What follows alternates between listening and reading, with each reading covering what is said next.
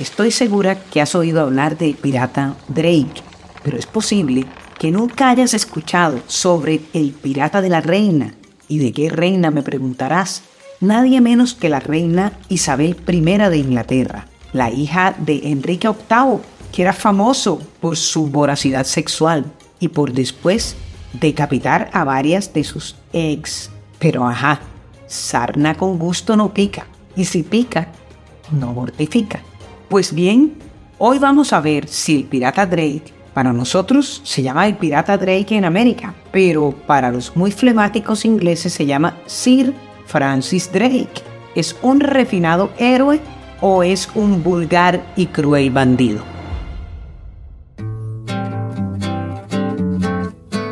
Hola amigos, bienvenidas y bienvenidos todos a las historias de Adelina. Ahora estamos en podcast. Es que a partir de hoy vamos a conocer toda la historia de Colombia en podcast, pero también vamos a ver algunos episodios de la historia universal. Para ustedes les habla Adelina Cobo.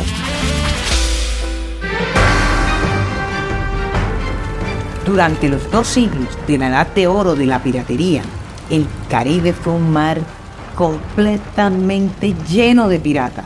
Las ciudades de Santa Marta, Cartagena y Riohacha fueron incendiadas por los piratas. Pero ¿cómo diablos llegó la piratería al Mar Caribe? Muy sencillo. España y Portugal, al estar respaldados por el Papa Alejandro VI, que es más conocido como el Papa Borgia, que además era español, pues estos dos reinos, España y Portugal, se aprovecharon de esa situación y se repartieron ellos dos solitos el nuevo mundo, completico, y no dejaron ni las migajas. Fueron tan agalludos que molestaron al resto de las monarquías europeas.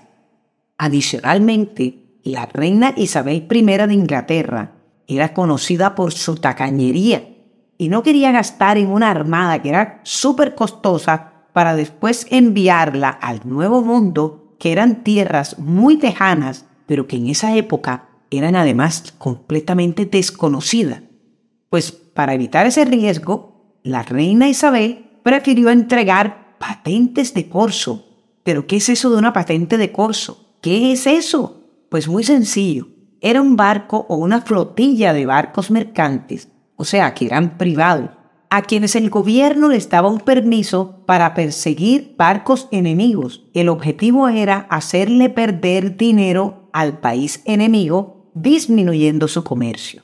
Todos sabemos lo que es un pirata, o por lo menos nos lo imaginamos, pero ¿y qué es eso de un corsario? Pues muy sencillo, corsario era el capitán y todos los tripulantes de uno de esos barcos, que en realidad eran piratas, pero que navegaban con el permiso de un gobierno, como por ejemplo en este caso del Reino de Inglaterra.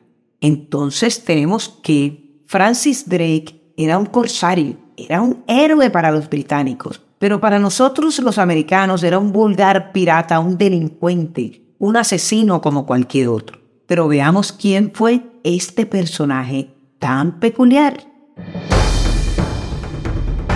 Francis Drake nació en Inglaterra en 1540. Él quería ser marino desde que estaba chiquitico y se crió con la familia Hawkins. Con ellos aprendió a navegar y se embarcó por primera vez en una de las flotillas de ellos cuando tenía apenas 18 años. Aprendió a ser corsario o aprendió el corso, como dicen los historiadores, en un barco que navegaba por el Golfo de Vizcaya, ese que se forma entre España y Francia, desvalijando barcos franceses. Vaya escuela, el hombre era todo un bandido. Aprendió además que la piratería era una actividad muy rentable. Por un lado, se ganaba honor y prestigio dentro de su país, porque era considerado nada menos que un acto patriótico, imagínense ustedes. Y como si esto fuera poco, se ganaba mucho, pero muchísimo dinero. Francis Drake llegó por primera vez al Caribe comandando una nave de la escuadra del célebre también pirata John Hawkins, su pariente, pero entrañable amigo. En 1568 llegó Drake cuando tenía 28 años.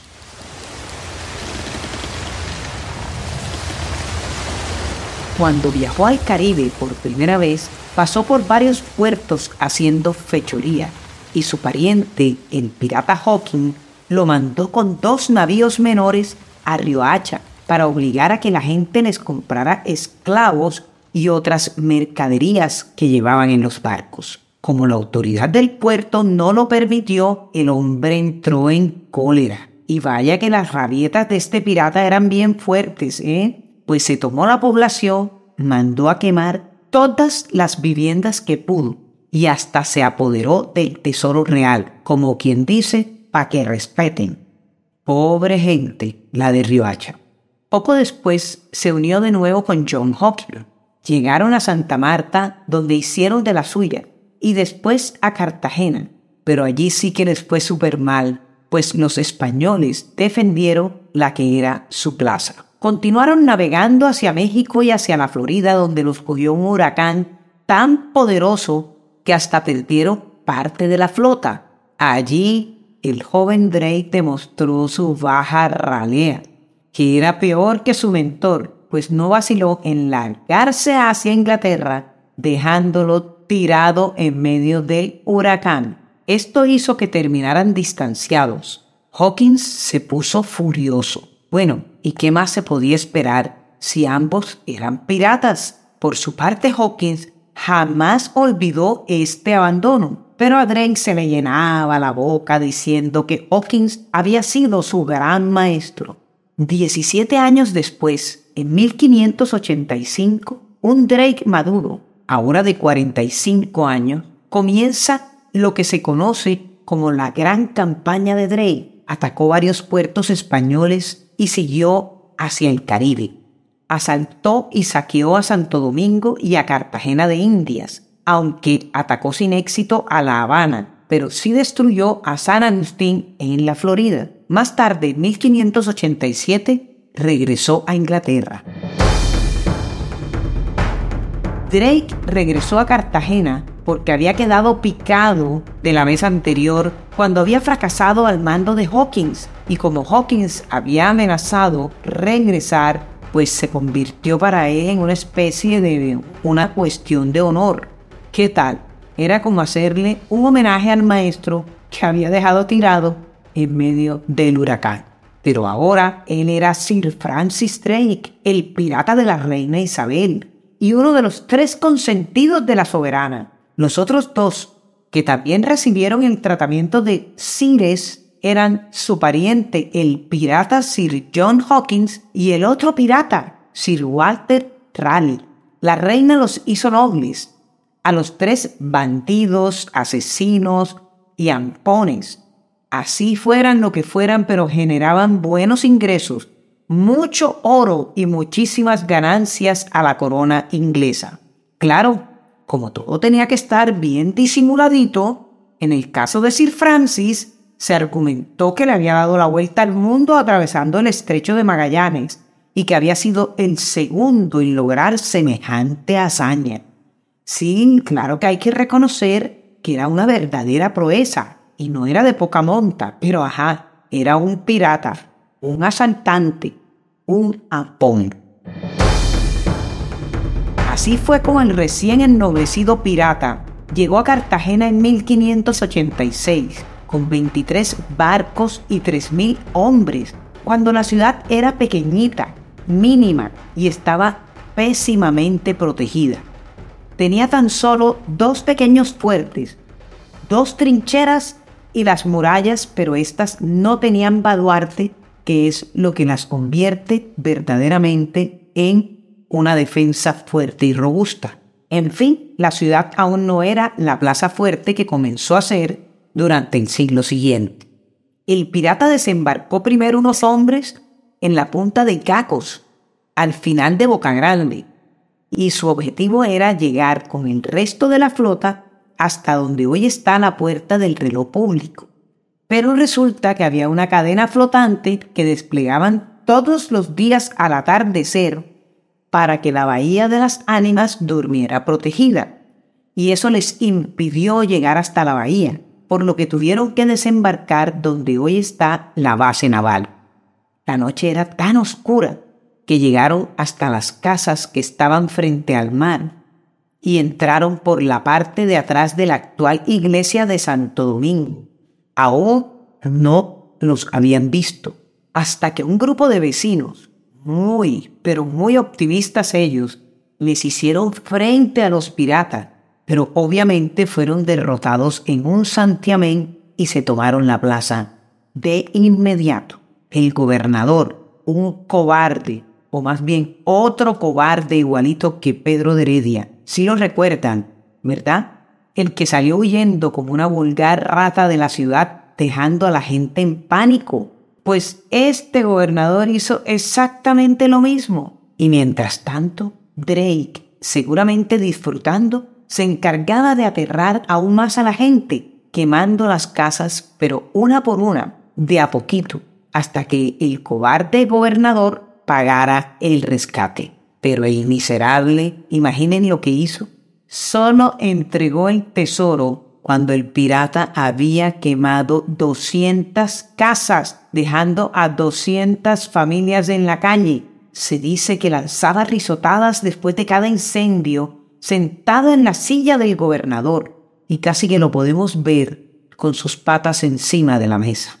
Estando en estas, el pirata comenzó a curiosear los papeles que estaban encima del escritorio del gobernador y encontró un documento en, el que el gobernador se refería a él como el pirata Drake. Y allí fue Troya. Imagínense ustedes, eh, aquel bandido recién ennoblecido por la propia reina Isabel se puso rojo de la ira. Estaba tan furioso que ordenó a sus hombres que dispararan un cañonazo en contra de la catedral que apenas estaba en construcción.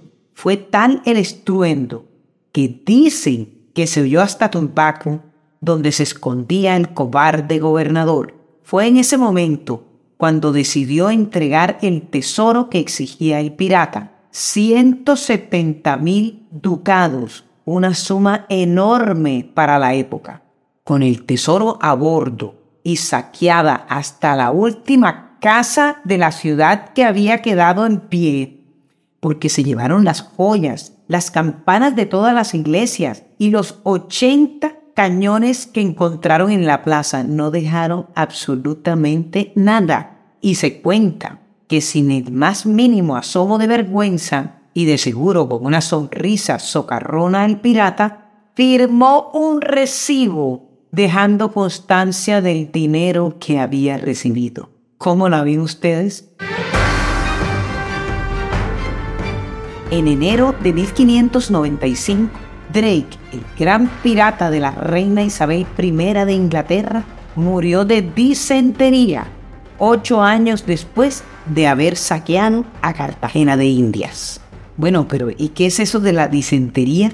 Pues una enfermedad horrible es una severa infección que da fiebres, dolor de estómago y una terrible diarrea. Qué lánguido final para uno de los lobos de mar más célebres, feroces y temidos en la historia de la piratería.